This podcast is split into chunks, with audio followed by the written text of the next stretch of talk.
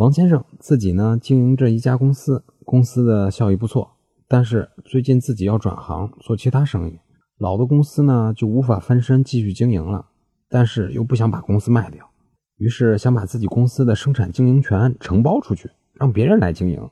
自己每年收个承包费什么的。于是就来到公证处咨询能否办理生产经营权承包合同公证，但是不能。这个生产经营权承包合同是过去计划经济的产物，